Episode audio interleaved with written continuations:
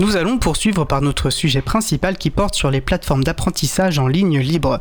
Un sujet préparé et qui va être animé par Sylvain Kunzmann, professeur de musique dans l'enseignement spécialisé, formateur MuseCore et numérique éducatif. Euh, alors ça n'a rien à voir avec le sujet, mais je vais en profiter de cette émission pour remercier Sylvain de vive voix et en direct car il a été l'un des tout premiers contributeurs de l'aventure euh, euh, Libre à vous. Il s'occupait de la très importante tâche de traitement des enregistrements des émissions pour, pour permettre la diffusion sous forme de podcast. Et d'ailleurs j'ai cherché, je voulais te demander en avant l'émission, tu t'en occupais deux ou trois saisons, je crois, deux ou trois ans. Oh, Peut-être deux saisons, oui, effectivement, oui. Bah, pour, ce qui nous a permis aussi de nous lancer, donc c'était vraiment un moment assez charnière et très important pour l'émission. Donc euh, merci, merci Sylvain pour cette contribution. Merci pour ce clin d'œil. Et euh, avant de te laisser, donc avant de laisser la parole à Sylvain et à ses deux invités que Sylvain va pouvoir euh, présenter, euh, je vous rappelle que vous pouvez participer à notre conversation au 09 72 51 55 46 ou sur le salon web dédié à l'émission sur le site causecommune.fm. Bouton chat. Sylvain, je te laisse la parole. Merci, merci Étienne et bonjour à tous et à toutes. Alors euh, effectivement, dans mes activités d'enseignant ou de formateur, j'entends parler euh, autour de moi, dans les, mes collègues et aussi beaucoup sur la toile, de certains sujets qui sont un petit peu sur le devant de la scène en ce moment et surtout depuis la crise du Covid. Euh, je parlais de, j'entends les thèmes de formation tout au long de la vie, de transition numérique de l'école, de transformation digitale des apprentissages, de LMS, de présentiel, distanciel, social learning, etc., etc. Et je me suis dit que peut-être qu'il y aurait besoin de faire un petit point euh, là-dessus, sur ces thématiques-là. Et c'est pour ça que aujourd'hui je propose ce sujet-là à travers deux invités que je vais vous proposer, que je vais vous présenter euh, dans quelques instants. Euh, le contexte étant qu'on a même eu euh, à Paris en février dernier un salon, le salon Learning Technologies Paris, qui a réuni plus de 9000 professionnels du e-learning, dont l'un de nos invités ici, je crois, Eric Vernier, euh, qui, voilà, qui a mis en avant le e-learning, la formation, les ressources humaines. Et euh, on a un marché qui, a priori, selon les études que l'on voit, est en pleine euh, progression, une, une progression même exponentielle. Si je reprends quelques chiffres pour 2022, je vois selon l'étude de Skill Counter que 70% du marché mondial de l'apprentissage en ligne se situe aux États-Unis et en Europe, que les femmes sont 17% à indiquer vouloir s'inscrire volontairement à une formation e-learning, contre 13% des hommes interrogés, ça c'est une étude NCES de 2021, et que près de 80% des entreprises utilisent des plateformes d'apprentissage en ligne, ça c'est une étude de Statista de 2020. Alors aujourd'hui, faisons un petit peu le point, autant euh, pour le néophyte sur ce que c'est que le LMS, l'apprentissage en ligne, les plateformes d'apprentissage en ligne, que sur la partie peut-être un peu plus technique parfois, à travers des exemples précis qu'on va vous détailler tout à l'heure. Je reçois pour, euh, pour ce faire euh, Nathalie Sauter. Bonjour Nathalie. Bonjour. Alors, vous le direz mieux que moi, mais vous êtes euh, formatrice de formateurs, spécialisée dans la pédagogie numérique, pardon, professeur certifié en poste actuellement auprès du réseau Canopée de Beauvais et bénévole Oisux et Primtux. C'est cela. Tout est Ouais. juste. Euh, le réseau Canopée, pour ceux qui ne connaissent pas, c'est... C'est un des acteurs de l'éducation nationale. Là, on est en charge, en fait. Il y a un canopé, un atelier canopé dans chaque département de France. Nous sommes une entité nationale et nous rayonnons autour de ce qui est le numérique éducatif dans les établissements, mais pas seulement, ça porte tout ce qui peut être en lien avec l'éducation. Ça peut être les valeurs de la République, ça peut être la coéducation au sens large. D'accord. Donc euh, Canopée agit comme opérateur en fait du ministère de l'Éducation nationale. D'accord. Euh, et alors comment on passe de professeur certifié à cette affectation sur, euh, sur le réseau Canopée Une appétence pour le numérique et l'innovation. Euh, avant ça, j'étais en poste en réseau d'éducation prioritaire à Beauvais toujours, après quelques années à l'étranger, en Afrique ou autre. Et arrivé là, j'avais fait un peu le tour, ça faisait un peu 16 ans que j'enseignais la même matière. J'avais envie de voir d'autres choses. Ils ont monté un Fab Lab. Ils avaient besoin de quelqu'un pour animer le tiers-lieu pédagogique et j'avais envie d'expérimenter la chose dans une dimension autre. J'étais déjà formatrice euh, ce qu'on appelle le PLE, c'est-à-dire je formais déjà mes confrères en technologie. D'accord. PLE, c'est... C'est les gens qui forment les gens qui sont en établissement. D'accord, ok. Eh bien, on a hâte de, de- d'entendre un petit peu votre expérience à, à ce sujet-là. Euh, pour vous rendre l'appareil, on a invité Yannick Varnier. Yannick, bonjour. Bonjour. Alors, vous êtes fondateur du projet Chamilo et président de l'association Chamilo et leader technique de la plateforme e-learning du même nom. Ingénieur logiciel de formation. Mhm. et vous êtes également utilisateur de logiciels libres depuis 1998, c'était au siècle dernier donc. c'est pour vous vieillir un petit peu. Euh, et vous faites, euh, vous faites régulièrement le défenseur public euh, de, à travers d'articles ou de conférences en Europe et en Amérique latine du logiciel libre. Et vous dirigez aussi l'entreprise Business. Oui. Voilà. business, vous pouvez nous dire. Qui est une entreprise de services qui fournit des services autour de la solution Chamilo.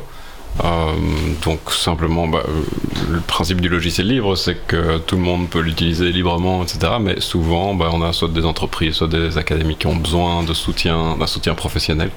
Et donc c'est ce qu'on fait avec Business. D'accord. Alors on, va parler en détail tout à l'heure de la solution Chamilo, mais comment on en vient à, créer une, solution pareille? Alors Chamilo pas tout à fait créé de, zéro, donc c'est-à-dire que Chamilo est un fork d'une autre solution de logiciel libre à l'époque euh, qui était Dokeos, euh, qui elle-même était un fork d'une autre solution libre qui s'appelait euh, Claroline, et Claroline elle-même est une solution qui est née au sein d'une université, de l'Université catholique de Louvain, en Belgique, sous, à l'initiative de deux enseignants de philosophie euh, qui, enfin de professeurs de philosophie, pardon, qui voulait simplement une plateforme pour étendre un petit peu le, la possibilité de dialoguer des étudiants avec les, les profs et entre eux. Euh, au-delà des cours en auditoire. Quoi. Et donc c'est ça, c'est le début euh, du système. Après, il y a eu des forks. les forks en, logiciel mm. libre sont des séparations du projet entre deux groupes qui euh, veulent défendre des valeurs légèrement différentes. Et donc, il y a eu une première séparation entre Cloudline et Dokeos en 2004 fin 2003, début 2004, et une seconde séparation entre euh, Dokeos et Chamilo en 2010. Donc nous, on n'est pas parti de zéro, euh, mais depuis, on est, euh, oui, enfin, de, toutes ces solutions, on est la seule qui bouge beaucoup, bouge un grand public, disons, actuellement. D'accord. Et Business, ça vient par la suite, en fait, comme. non, Business vient avant, avant, et avant, avant, avant Chamilo. Et le business, en fait, avait pour objectif initialement de fournir du support sur des solutions de logiciels libres en général. Euh, n'était pas spécialement e-learning. Et donc à partir de 2010, on se spécialise, puisque euh, Business était quand même un acteur très important du projet Chamilo. Euh, à partir de 2010, on se spécialise sur l'e-learning, dans l'e-learning. Et voilà. D'accord. Alors je vous propose qu'on opère en deux parties. Une première partie qui va plutôt, on va essayer d'expliquer ou de définir ou voilà de d'esquisser un petit peu ce que c'est que une plateforme de cours en ligne, enfin un système de gestion de l'apprentissage. Est-ce que c'est exactement la même chose ou pas d'ailleurs? Je vous poserai la question. Euh, d'où ça provient et puis quel impact cet outil a sur l'enseignement ou l'inverse? Quel impact les pratiques pédagogiques ont sur euh, ces solutions euh, techniques? Et dans un deuxième temps, on pourra peut-être prendre des exemples plus précis. On va parler notamment de Moodle, mais pas que, forcément de Chamilo, euh, et expliquer un petit peu les tenants et les aboutissants de cette, euh, de cette solution. Alors, je disais en introduction qu'on entend beaucoup, on entend parler de beaucoup de, de, mots et de vocabulaire parfois nouveaux et parfois que certains ne connaissent pas forcément. Est-ce qu'on peut, juste avant de commencer, se faire un, tout petit glossaire rapidement euh, comment on peut définir ce que c'est que e-learning, Nathalie? Alors, l'e-learning, c'est la possibilité d'étudier en ligne. Mais il y a plusieurs formats. Quand on dit e-learning, ça veut dire que le cours est déporté sur un support numérique que tu accèdes, sur lequel on accède par les internets mais tu peux avoir soit ce qu'on appelle du blended, on va parler français dans trois minutes, hein. on va arrêter de faire semblant qu'on est très savant. En fait, on divise en trois catégories. On a quelque chose qui est accessible totalement en ligne avec aucun recours humain, c'est-à-dire que le contact humain est extrêmement limité. Vous avez quelque chose qui va être une solution mixte qu'on appelle le blended learning, dans lequel on va avoir une classe en distanciel qui va être suivie par les apprenants et le reste des exercices qui va être fait en temps personnel en dehors de la présence du formateur. Et vous avez aussi des supports en ligne comme ça qui sont installés que pour le temps de la présentation de la formation. Ça peut durer trois heures, ça peut être une formation totalement déportée, où effectivement vous allez vous connecter avec votre ordinateur, mais vous allez être en présence de quelqu'un pendant trois heures, et sur lequel il va dérouler son protocole de formation totalement en ligne. Ok. On entend parler aussi de M-Learning, formation à travers le mobile, le smartphone. Ça aussi, c'est quelque chose qui. c'est indispensable. Voilà, c'est, qui est indispensable. C'est quelque chose qui est devenu dans les usages. Il faut comprendre que c'est apparu parce que les gens sont de moins en moins équipés d'ordinateurs à la maison. Bien sûr que l'ordinateur a des beaux jours devant lui, mais la jeune génération et les collégiens, les lycéens, etc. travaillent énormément à partir de leur smartphone. Et quand on a besoin de les toucher, de les atteindre, il faut que ce soit responsive. Ça veut dire que mon support de formation doit fonctionner aussi bien sur un ordinateur que sur une tablette ou un téléphone. Et ça, c'est quelque chose qui est important de prendre en compte au moment de la conception et de la création du système. D'accord. On entend parler aussi de social learning. oui, le social learning, c'est simplement la possibilité de d'apprendre mieux dans un contexte euh, social, donc de partager avec d'autres personnes euh, nos apprentissages et de faire en sorte que ensemble on apprend de façon plus active, de façon plus motivante aussi, parce qu'on voit les pères qui, euh, qui apprennent également. Euh, je ne sais pas si tu peux rajouter. En pédagogie, ça porte un nom en fait. C'est ce qu'on appelle l'émulation. On sait que pour avoir une émulation, quand tu apprends quelque chose, il faut 6-7 personnes dans une classe. Si tu as un groupe d'apprenants inférieur à 7, l'émulation n'est pas la même que si tu as quelque chose de ce nombre, à partir de ce nombre-là et au-dessus. Ça, c'est quantifié en neurosciences. On sait dire à peu près maintenant comment on fait ça. On peut apprendre différemment, bien sûr qu'on peut apprendre en un par un, on peut apprendre en groupe de trois, mais l'émulation, c'est-à-dire l'intelligence collective et l'émulation du groupe et l'entraînement, se fait à partir 5, mais 6, 7 personnes, c'est vraiment idéal. C'est l'aspect collaboratif des apprentissages. Tout à fait. L'humain est quand même un animal grégaire. On peut dire ce qu'on veut, on est des animaux grégaires. D'accord. Alors, on, va, détailler encore. On entend parler de continuous learning, micro-learning, adaptative learning. Je crois que c'est décliné à toutes les sauces, mais euh, on a compris l'essentiel de, ce dont on en est parlé. Euh, alors, tout ceci, ça date pas d'hier. Euh, sans faire un historique complet de, de l'histoire de, de l'apprentissage en ligne ou à distance, euh, on, pourrait évoquer éventuellement ben, tout cet enseignement à distance qui avait lieu avec la poste, même dès, le 19e siècle. Euh, et puis à partir du 20e siècle, on a eu aussi les, toutes ces inventions, les, les, machines à, les machines à enseigner, la machine à enseigner de Sidney Pressé en 1924, ou le cylindre à problème, ça c'est 1929, donc même avant l'apparition de, l'informatique. Euh, et puis finalement, les, le mouvement universitaire euh, a, lancé un petit peu l'enseignement à distance, notamment avec les grandes universités euh, américaines euh, au XXe siècle. et tout ça s'est développé petit à petit au niveau de la France, je crois que tu as quelques repères aussi par rapport à... Moi j'avais trouvé le début des MOOC en fait et des enseignements massifs en 2012 qui faisait suite en fait, qui faisait suite aux enseignements du CNED et aux enseignements à distance qui se passaient par diverses plateformes via la poste et les envois. D'accord. On a utilisé euh, le CNED pour nos propres enfants quand on était à l'étranger.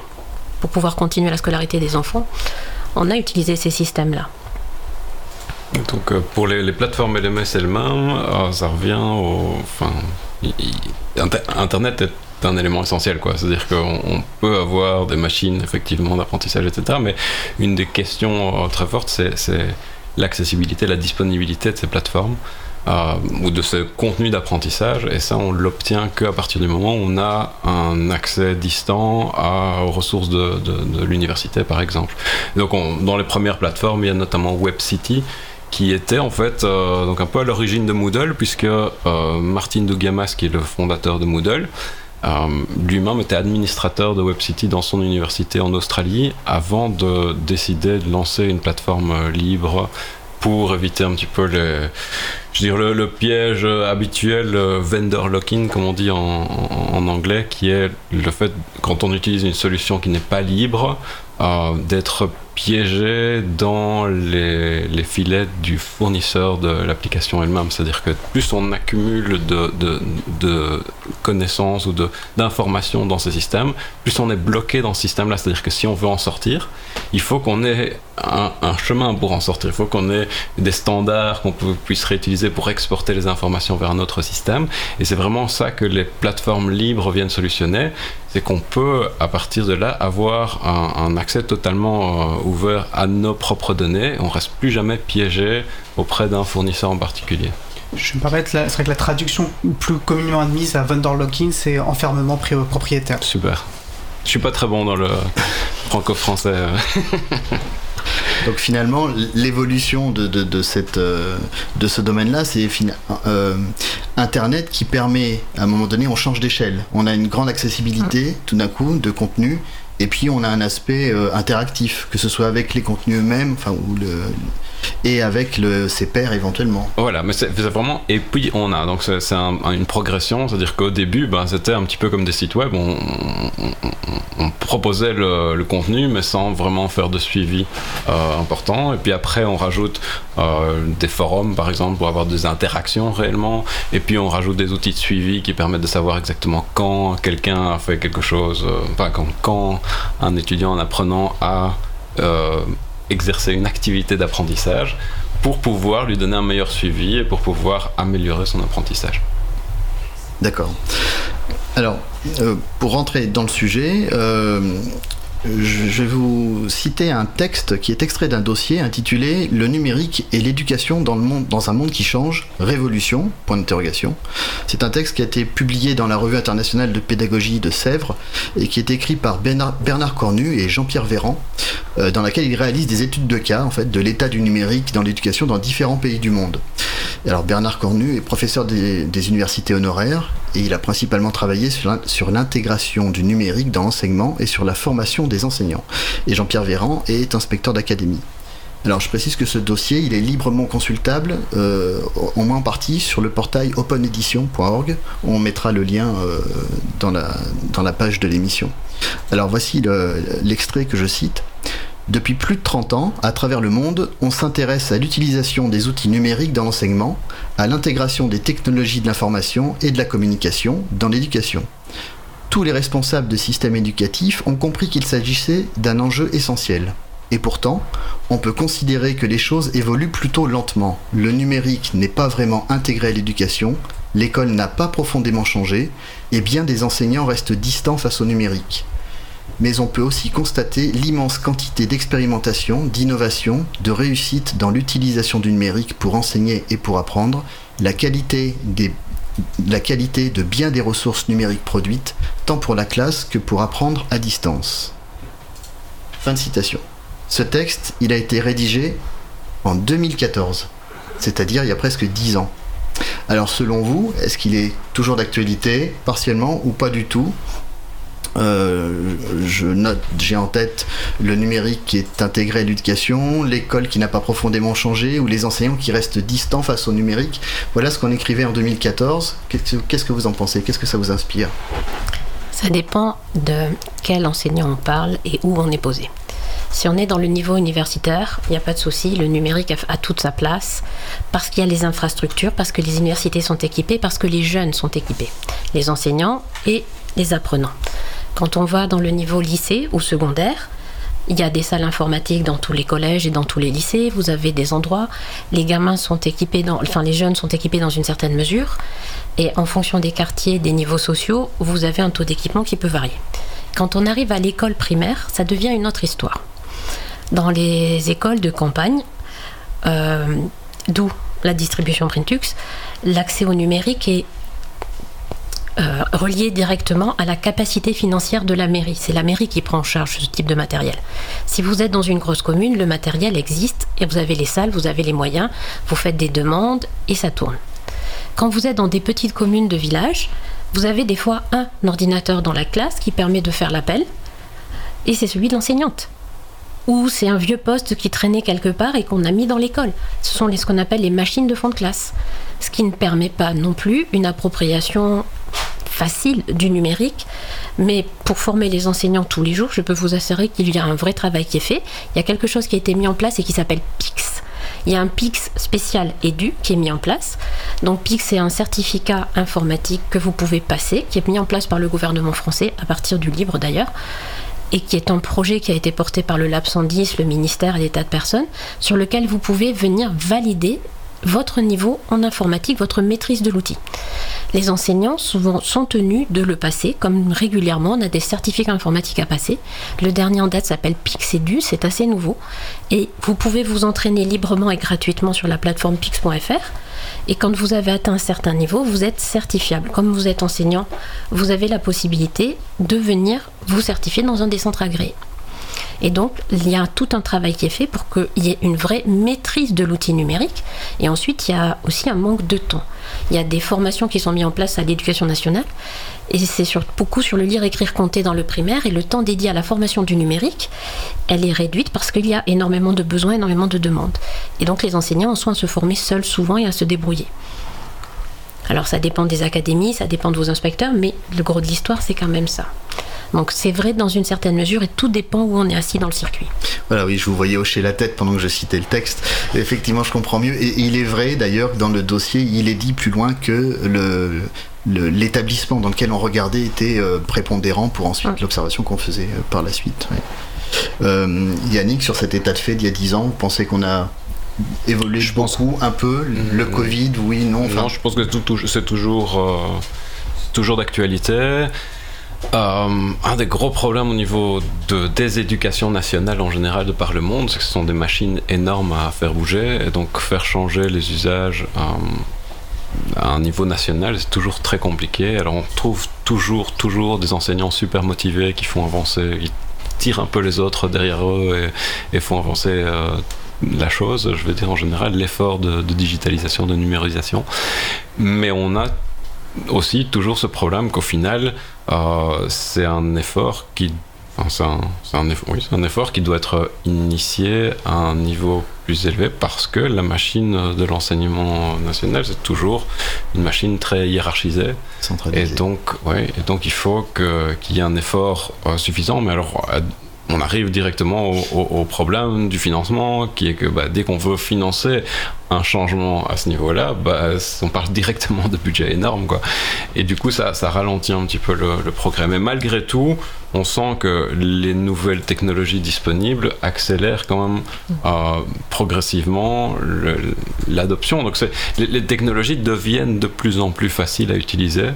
Euh, et bon, je sais pas si on, ira dans ce sens-là aujourd'hui, mais euh, les nouveaux, enfin cette année-ci en particulier, on a eu une, explosion de systèmes d'intelligence artificielle euh, dans tous les sens. Hein. Il, y a, vraiment de tout, de tout, de tout.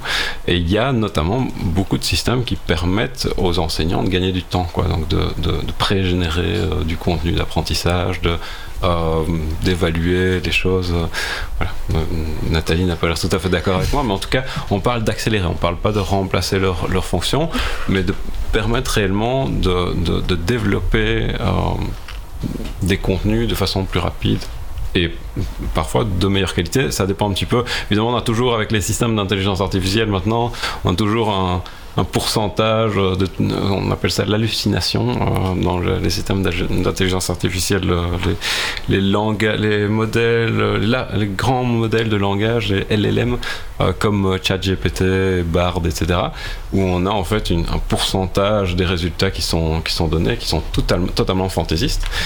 et là, l'enseignant doit jouer son rôle de, de validateur et de vérifier qu'effectivement cette information est correcte. Mais en attendant, on a je parle d'un pourcentage, généralement c'est 10 à 20%, et le reste du temps, on a du contenu de qualité qui peut être créé déjà euh, actuellement avec ce système-là. Je me parle peut-être juste une, référence, parce que euh, Yannick, vous avez mentionné voilà, le, rôle de l'impulsion euh, du gouvernement, de, l'éducation nationale. En début d'année 2022, on avait reçu Alexis Kaufmann, qui est professeur mathématique, fondateur de Framasoft, pour celles et ceux qui connaissent cette super association. Et il est actuellement chef de projet logiciel et ressources éducatives libres. Voilà, il fait partie euh, à la direction numérique de l'éducation. il y a Audran Le Baron, qui est le nouveau directeur, et qui semble donner une impulsion intéressante vers le logiciel libre. Voilà, on verra comment dans, ah. concrètement ça se met en place. On est au-delà du semblant. Hein. On est sur quelque chose d'extrêmement concret. Il y a des assises qui se sont tenues. Il a été défini, puisque j'étais là-bas avec eux, donc voilà, et la réunion de fin se tiendra le 4 juillet. Euh, ça s'appelle euh, GT NUMS, groupe de travail numérique libre. Il y a une vraie réflexion qui est portée donc par la DNE et aussi par la DINUM, la direction du numérique en général, autour du logiciel libre et de l'éducation. Ils nous ont, ils ont mis à la, c'est pas personnel, ils ont mis à la disposition du corps enseignant des outils, des plateformes. On a un tube qui est accessible. N'importe quel enseignant en France avec une adresse académique peut déposer ces capsules vidéo créées à destination des élèves sur un média sécurisé, accessible par les élèves, qui est tenu en état et donc de fonctionnement permanent où on n'a pas à s'inquiéter de savoir sur quelle plateforme on va le poser, est-ce que c'est correct, pas correct, est-ce que les élèves sont en danger, pas en danger. Enfin, c'est quand même pas rien. Ils ont sécurisé les protocoles pour euh, les classes en ligne. Ils ont parce que justement le Covid a quand même été une très belle expérience pour beaucoup d'entre nous. Euh, il y a la DNE, il y a la DINU et il y a les DAN aussi en région qui ont fait un excellent travail pour rendre accessibles tous les outils pour que justement les enseignants soient débarrassés de ces abonnements qu'on achetait à titre personnel. On a fait ça pendant longtemps pour avoir des outils qui fonctionnent et être sûr. Et c'est comme ça que j'ai mis le doigt dans la machine. C'est comment je fais pour communiquer avec mes élèves. Alors c'était bien avant le Covid parce que moi au moment du Covid j'étais déjà chez Canopé. Mais euh, comment je fais pour que mes élèves puissent avoir accès aux ressources?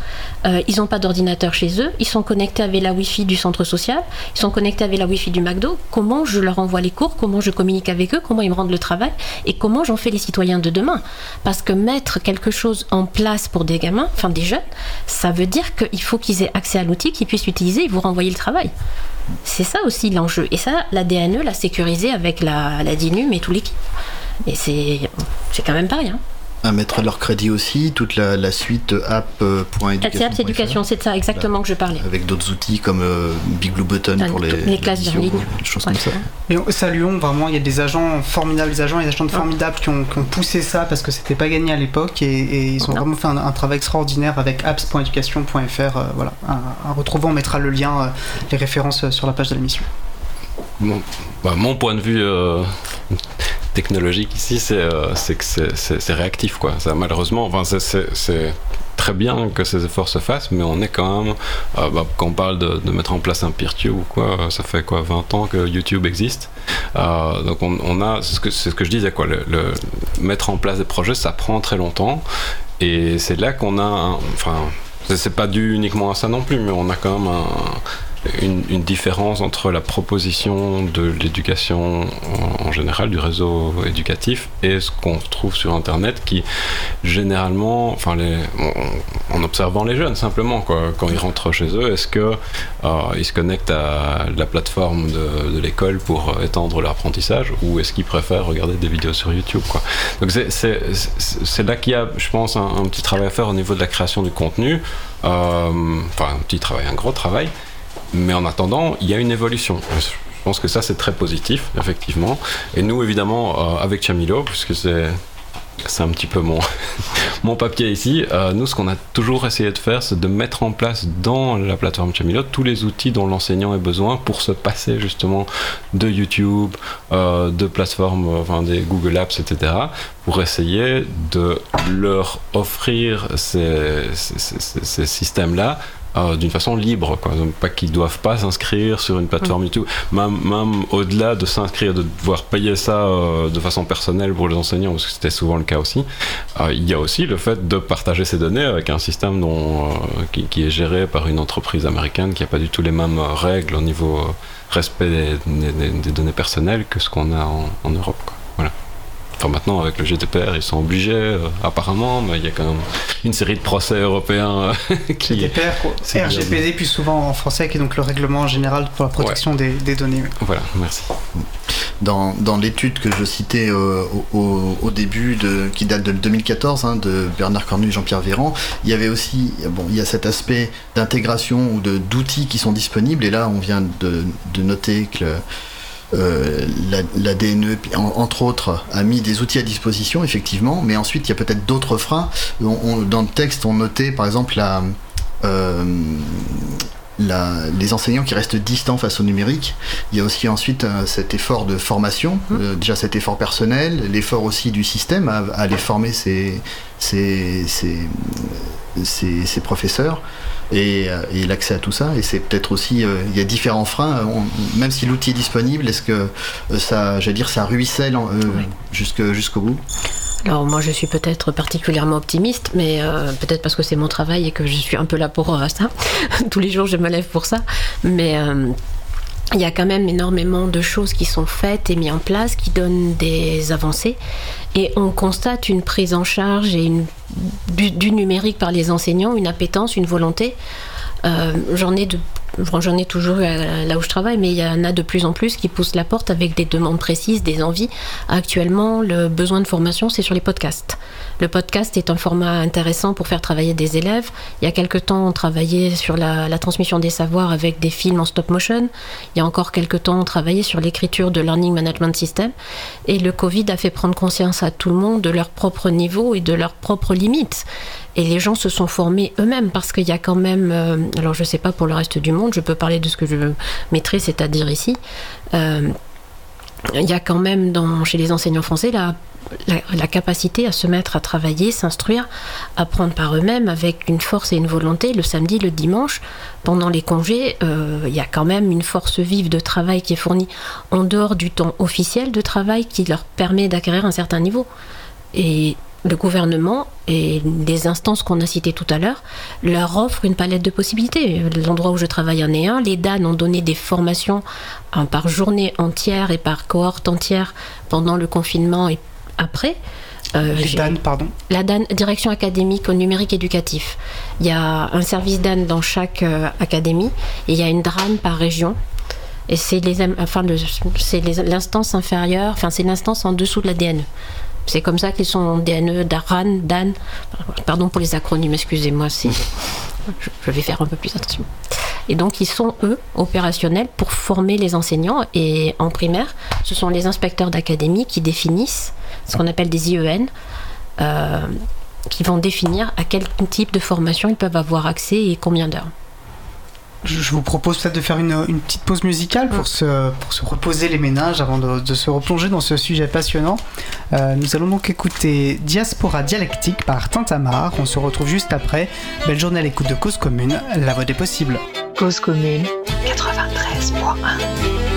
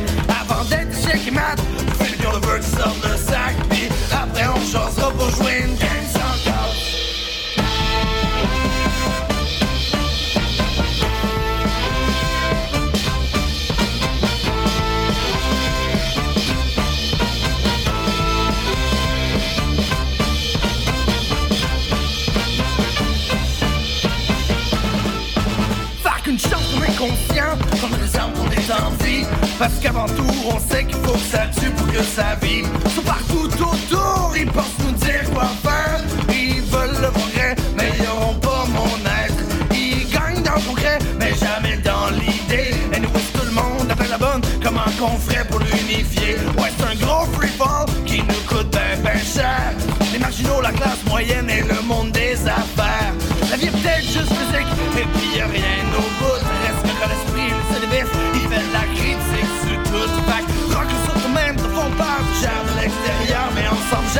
Jamais, non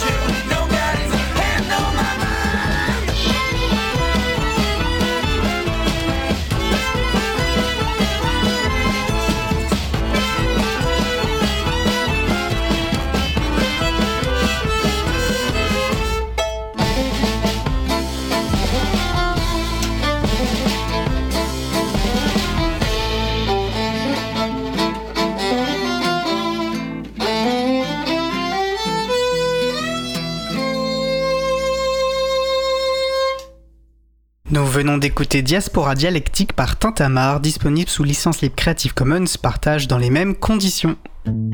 Retrouvez toutes les musiques diffusées au cours des émissions sur causecommune.fm et sur libreavoue.org. Libre à vous, libre à vous, libre à vous. L'émission de l'April sur les libertés informatiques. Chaque mardi de 15h30 à 17h sur Radio Cause Commune. Je suis Étienne Gonu pour l'April, vous écoutez Libre à vous, l'émission qui vous raconte les libertés informatiques. Sylvain Kotzmann et ses deux invités, Nathalie Sauter et Yannick Varnier, échangent sur les plateformes d'apprentissage en ligne libre. N'hésitez pas à participer à notre conversation au 09 72 51 55 46 ou sur le salon web dédié à l'émission sur le site causecommune.fm, bouton chat. Sylvain? Alors, rentrons dans le vif du sujet, on va pas tourner autour du pot. C'est quoi un LMS, Learning Management System En français, si je traduis gestion de système de l'apprentissage? Système de gestion. de Système de gestion de l'apprentissage, voilà, je le dis à l'envers. Euh, Yannick, c'est quoi? C'est un site, c'est un service, c'est quoi un LMS Alors c'est une application, mais pas dans le sens euh, application mobile, c'est une application, un, un site auquel on se connecte. Euh, on se connecte pourquoi? Parce que comme ça on sait qui a appris et comment. Euh, mais en dehors de ça, c'est juste un, site sur lequel on va retrouver des ressources d'apprentissage qui ont été euh, préalablement conçues ou, ou, recollectées par euh, l'enseignant qui va se charger de nous. Ça peut être euh, totalement automatisé, donc on peut ne pas avoir d'enseignant spécifique euh, pour nous, mais en tout cas, le système lui-même va permettre de mettre à disposition ce contenu et pour l'apprenant ou l'étudiant de suivre ce contenu et de laisser une trace de la façon dont il a appris pour qu'on puisse, avec cette trace, améliorer son apprentissage. Voilà. Et donc l'i- l'idée euh, finale, c'est d'optimiser l'apprentissage, de faire en sorte que les personnes qui apprennent euh, puissent apprendre mieux, plus rapidement, euh, étendre leur, apprentissage par rapport à ce qu'on pourrait, ce qu'on a le temps de faire en classe par exemple, ou par rapport aux modalités qu'on a le temps d'utiliser en classe ou qu'on a l'opportunité d'utiliser en classe. Par exemple, utiliser les vidéos, bah, c'est un petit peu plus compliqué à faire en classe qu'en ligne. C'est un petit exemple comme ça, mais voilà. Euh, la même chose pour les, tests qui sont auto-validés. On parle souvent de la- l'auto-évaluation des, des étudiants. Est-ce qu'un étudiant peut, dans une salle de classe, euh, directement apprendre de ses erreurs Euh, Oui, il peut, mais il est euh, en, en- conflit, je veux dire, avec les autres, euh, les autres étudiants dans la classe, dans le sens où il n'y a pas un temps illimité et chacun veut faire des questions d'une certaine, veut poser des questions d'une certaine manière ou veut voir s'il a bien compris. Et bon, il n'y a qu'un seul enseignant pour une vingtaine, une trentaine de, et donc c'est difficile de partager ce temps. Alors que si on est face à un système qui a été préparé pour ça, on peut directement euh, répondre à des questionnaires, etc., avoir du feedback euh, automatisé qui a été préparé par l'enseignant et ça va beaucoup plus vite pour certaines activités. D'accord, ça c'est un des avantages du LMS. On va, on va les développer juste après. Nathalie, un défi en deux phrases. C'est quoi un LMS un vous système de massification des, enseignements et des savoirs. Et il n'est pas réservé au monde scolaire. Il y a toute une partie des LMS qu'on n'a pas encore abordée, c'est la formation professionnelle pour adultes. Et il y a énormément. Voilà. Et donc ça me permet de former toute une entreprise avec un seul support. Ça fait un peu plus de deux phrases, mais j'ai travaillé. Ok. Donc on va parler de Chamilo. D'autres exemples Moodle Oui. euh, D'autres LMS qui vous passent par la Euh, tête Moi, j'utilise euh, indifféremment Moodle ou Palscenari, une forme qui n'est pas libre, mais qui vient d'un livre qui s'appelle Canoprof, qui est le Learning Management System de la structure dans laquelle je travaille.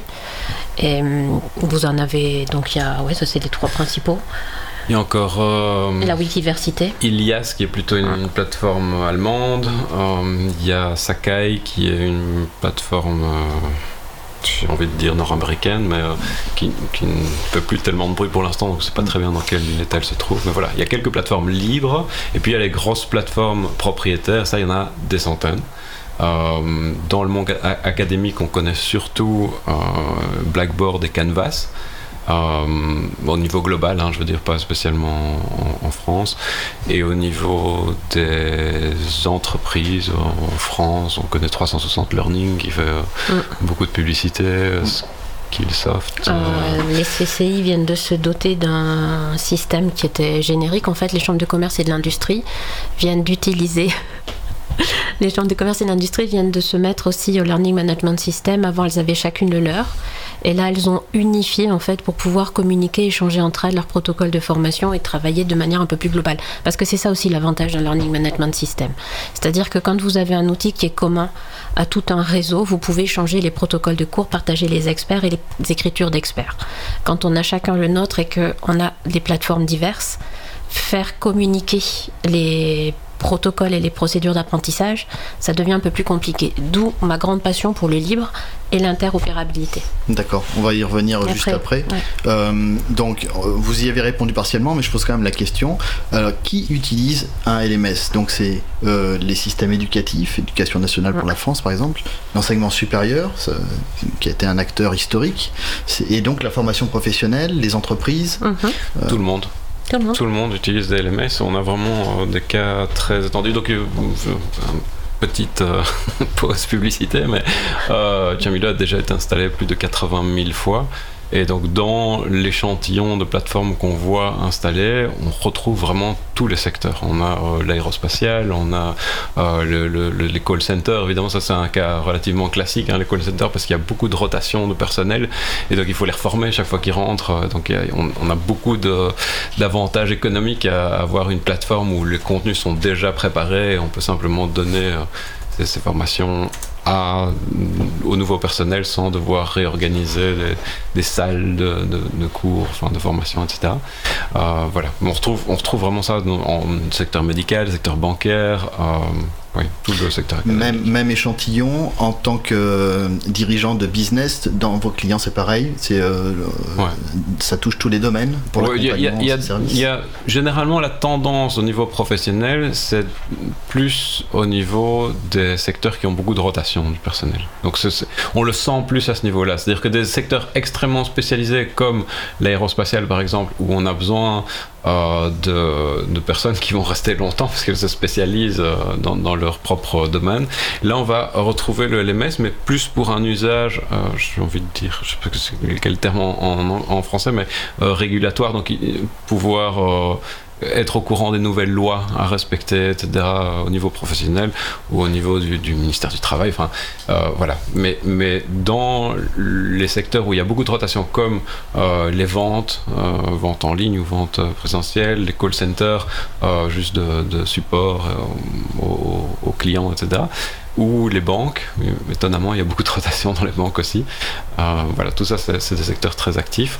Dans le secteur santé, on a énormément de formations à suivre, et donc il y a aussi euh, pas mal d'utilisation des LMS.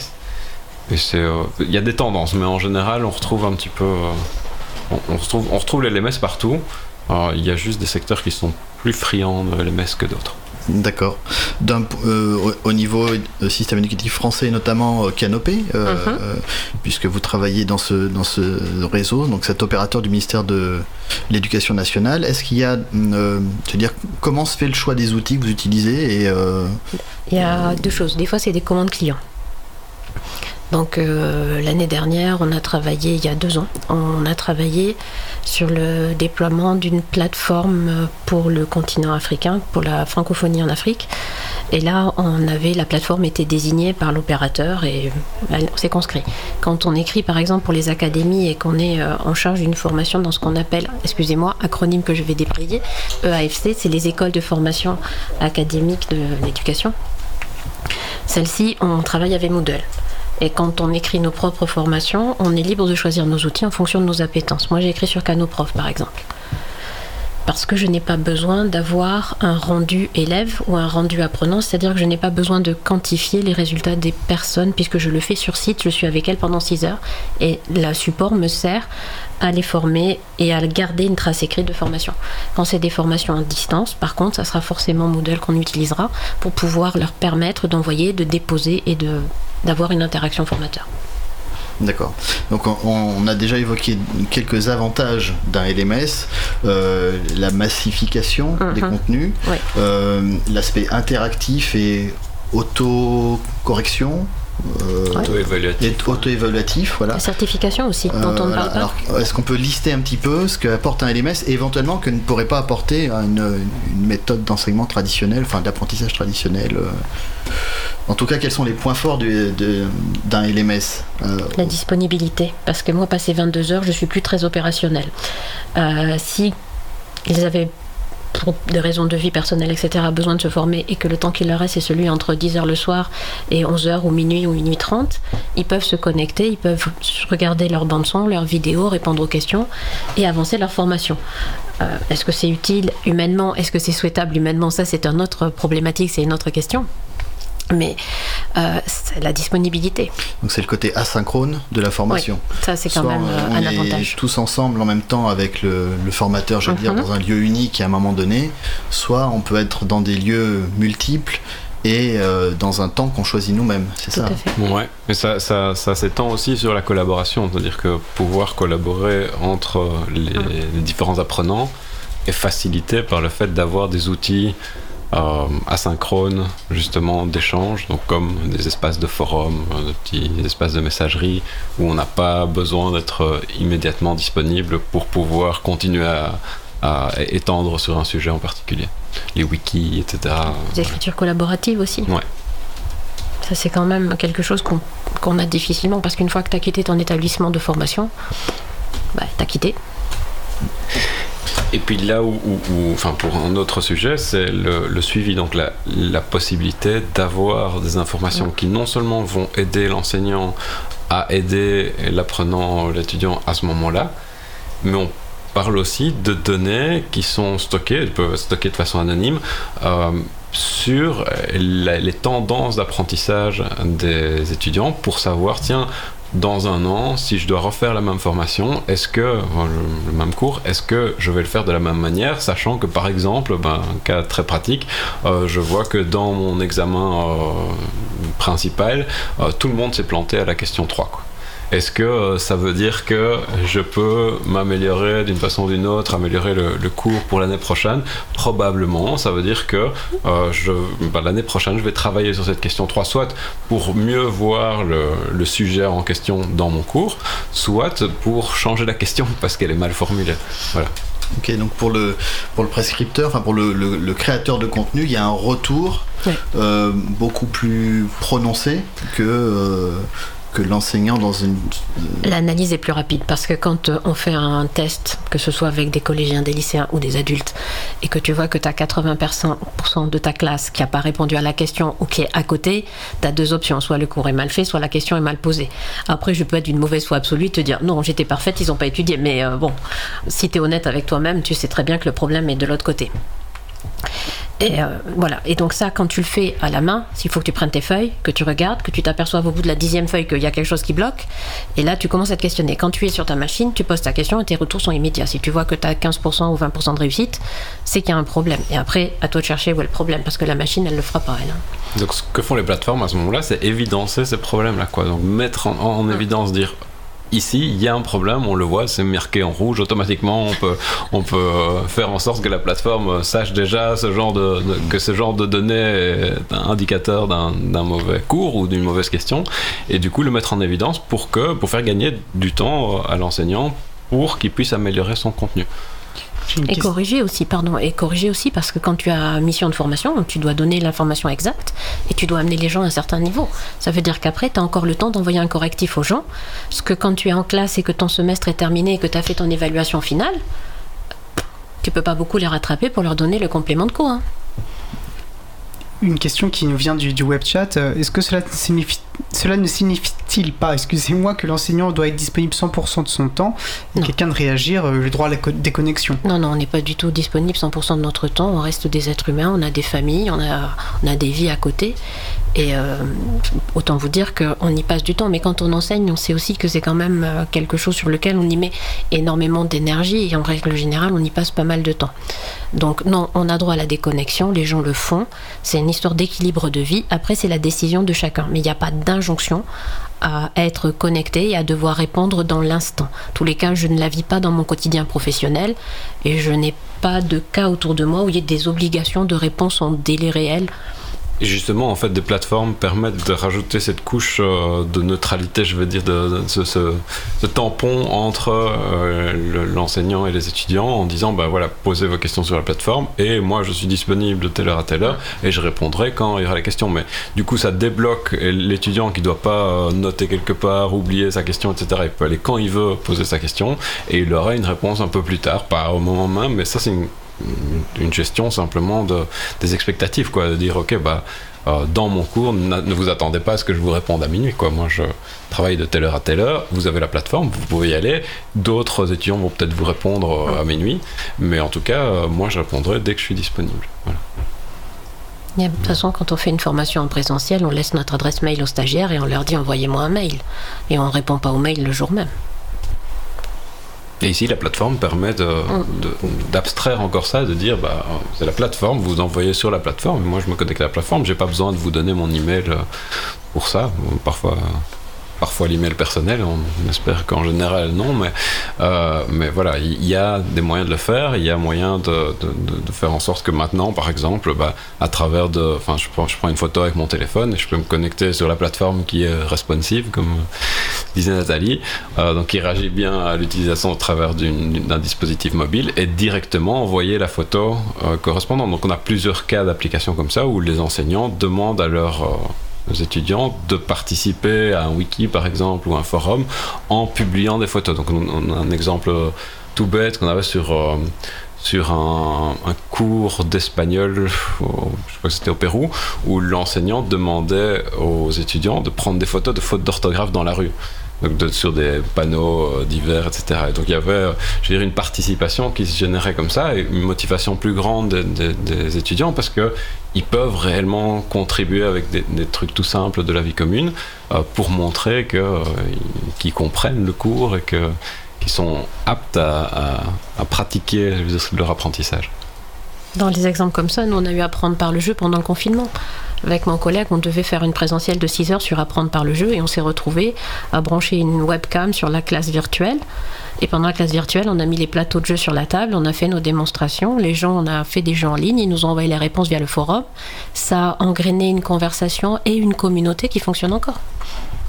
Où ils se sont échangés des jeux, des pitchenettes. Et...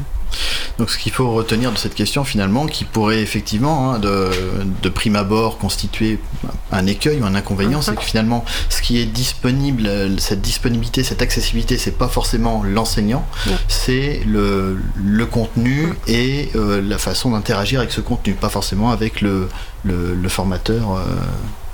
euh, Après, c'est une question de positionnement personnel. oui, oui.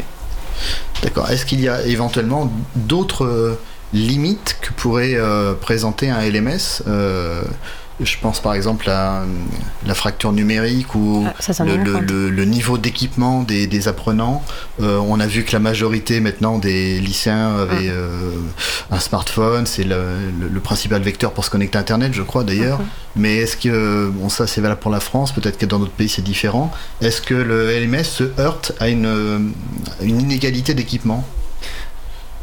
C'est un sujet très long, mais bon, comme je, je le mentionnais avant, euh, hors émission, euh, j'ai vécu 13 ans au Pérou, Euh, donc j'ai une bonne idée du niveau d'accessibilité de, ce genre de plateforme. Et en fait, maintenant, donc il faut savoir que la plupart des pays du tiers-monde ont, vraiment sauté l'étape téléphone, en fait. Donc on, est on est passé de rien du tout comme moyen de communication à des smartphones. Et la plupart des pays du tiers-monde sont de mieux en mieux équipés en smartphone et donc ils peuvent faire une utilisation euh, de, de- systèmes en ligne, etc. Sauf qu'il y a toujours un problème d'accessibilité d'Internet. D'accord? Donc ça c'est toujours a- assez fort et on, bah, maintenant on a des trucs comme, euh, Starlink de SpaceX qui a une, antenne euh, satellite en fait qui permet, euh, je crois que c'est 100 dollars par mois d'avoir une connexion n'importe où dans le monde, au sommet de l'Himalaya comme euh, dans le fin fond de la jungle péruvienne par exemple. Euh, et donc, on réduit de nouveau cette fracture euh, considérablement. Donc, je pense que, la, la- en tout cas pour la France, c'est plus vraiment d'application. Euh, il reste euh, des pays où il y a de nouveau pas de connexion dans la jungle, par exemple, mais ça, ça, ça s'améliore. On, on voit clairement une solution à, à court terme pour ces, Ouais. ces problèmes-là.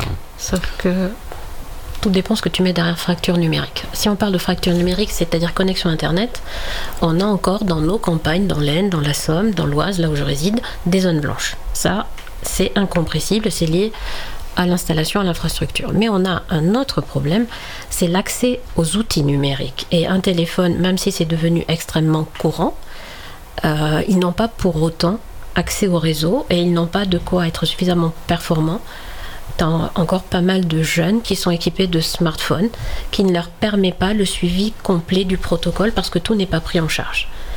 Euh, la vidéo va pas bien passer, le son ou ils sont défaillants. Il y a effectivement un équipement qui est là, mais c'est quand même extrêmement corrélé à la classe sociale et au niveau d'éducation des parents et des familles. Il y a quand même une fracture numérique en France qui tend à se réduire. Il y a des choses qui sont mises en place par des associations du libre d'ailleurs, par des, des distributions, par des tas de choses qui sont faites. Pas mal de répar café aussi qui équipent les familles. euh, je pense à CLX du côté de, de Lille. Je pense à Réseau en Bretagne qui remettent euh, en état des machines euh, obsolètes sur lesquelles ils installent des distributions libres et ils remettent aux familles et aux jeunes pour qu'ils puissent être scolarisés et suivre à peu près comme tout le monde pour les plus mal logés, on va dire. Mais oui, la fracture numérique, elle est là et elle est vraiment socialement, elle est prégnante. Mais elle se réduit très fort, très vite. Elle Bah. se réduit, je suis d'accord, mais moi j'aimerais qu'on ne l'oublie pas. Oui, d'accord. Euh, concernant le, on, on- on parle des, des inconvénients, des limites éventuelles, des écueils auxquels on peut se heurter qu'un LMS. Moi, je pensais à la, éventuellement à la, la courbe d'apprentissage, la prise en main du côté du formateur et puis peut-être éventuellement du côté aussi de l'apprenant. Euh, bah, Yannick, par exemple, euh, Chamilo, euh, comment ça se passe? L'avantage principal de Chamilo, c'est la simplicité d'utilisation.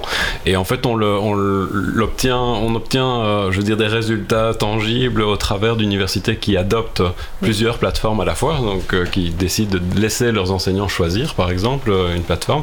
Et donc, on a par exemple, tant au Brésil qu'en euh, qu'en Suisse, euh, on a des écueils donc, de, formateurs, d'enseignants qui nous disent, bah voilà, nous, on a enseigné les mêmes objectifs d'utilisation de la plateforme euh, LMS avec Chamilo et avec Moodle pour ne pas le citer, et on a une différence de trois fois. Par exemple, ça prend une journée pour euh, leur enseigner l'utilisation de Chamilo et trois jours pour Moodle.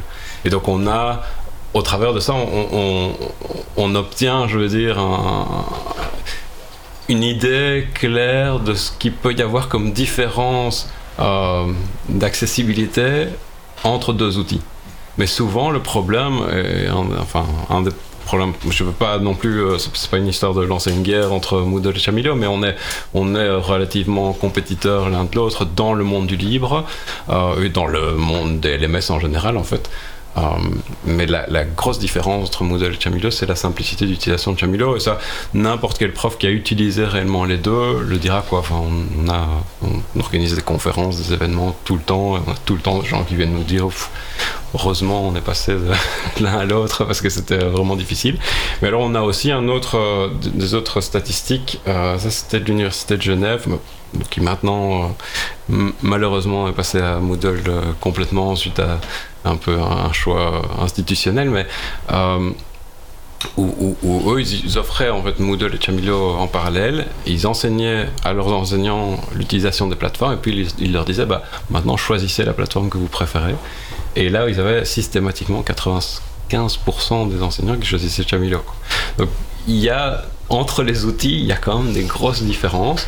Euh, alors, on me demande souvent, tiens, mais pourquoi alors est-ce que tout le monde utilise Moodle ben, C'est un effet de masse. En fait, le, le Moodle, c'est la plateforme la plus populaire depuis longtemps. Et donc, simplement, ben, les gens euh, choisissent la plateforme que leurs voisins utilisent déjà. Il n'y a pas souvent des études réellement qualitatives par rapport aux usages qu'on va, vouloir, faire. Enfin bon, voilà. Nous, on est, on est très content avec notre situation de Chamilo, de Challenger pour l'instant, mais voilà. Donc il y a- quand même des grosses différences au niveau de la simplicité d'utilisation entre un outil et un autre. ouais. Ok, dans un domaine que je connais bien, la musique, il y a certains logiciels dont il y a un, un dicton, on a, on a usage de dire que ce logiciel-là, ça, ça a été fait par des informaticiens. Et celui-ci, ça a été fait par des musiciens. Alors, Chamilo, il est fait par qui finalement?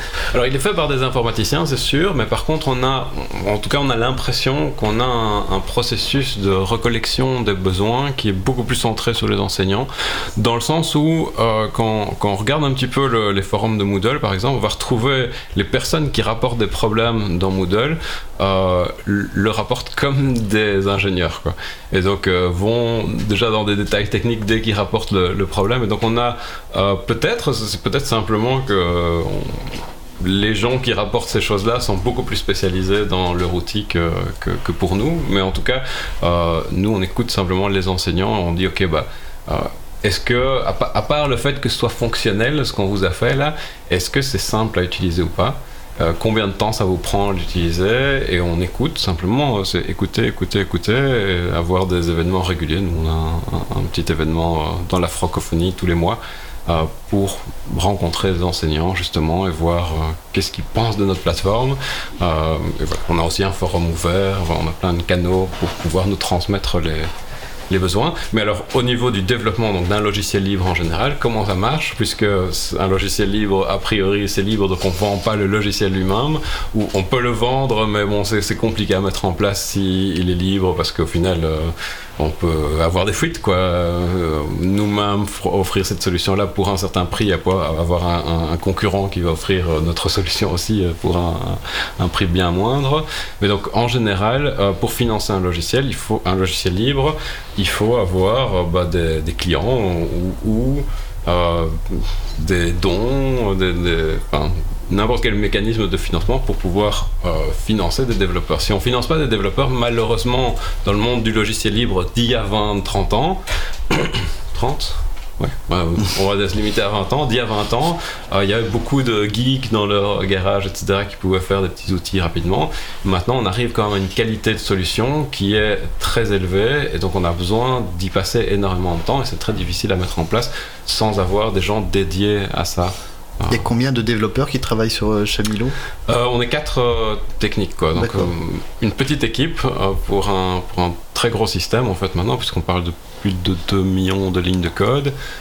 Mais voilà, les, les gens qui travaillent sont des gens qui travaillent depuis longtemps. Donc, la plupart d'entre eux ont déjà plus de 8 ans en travaillant sur la plateforme. Et moi, 20 ans, je crois, ou 19 ans. Je, je me permets juste une très courte parenthèse. Effectivement, les questions des financements et de comment s'organisent les entreprises de libre sont des questions récurrentes. On a plusieurs émissions libres à vous si vous voulez creuser ce sujet sur les entreprises du libre, sur les réseaux de libre, sur les, les financements euh, du logiciel libre, effectivement. C'est des questions importantes et, et récurrentes.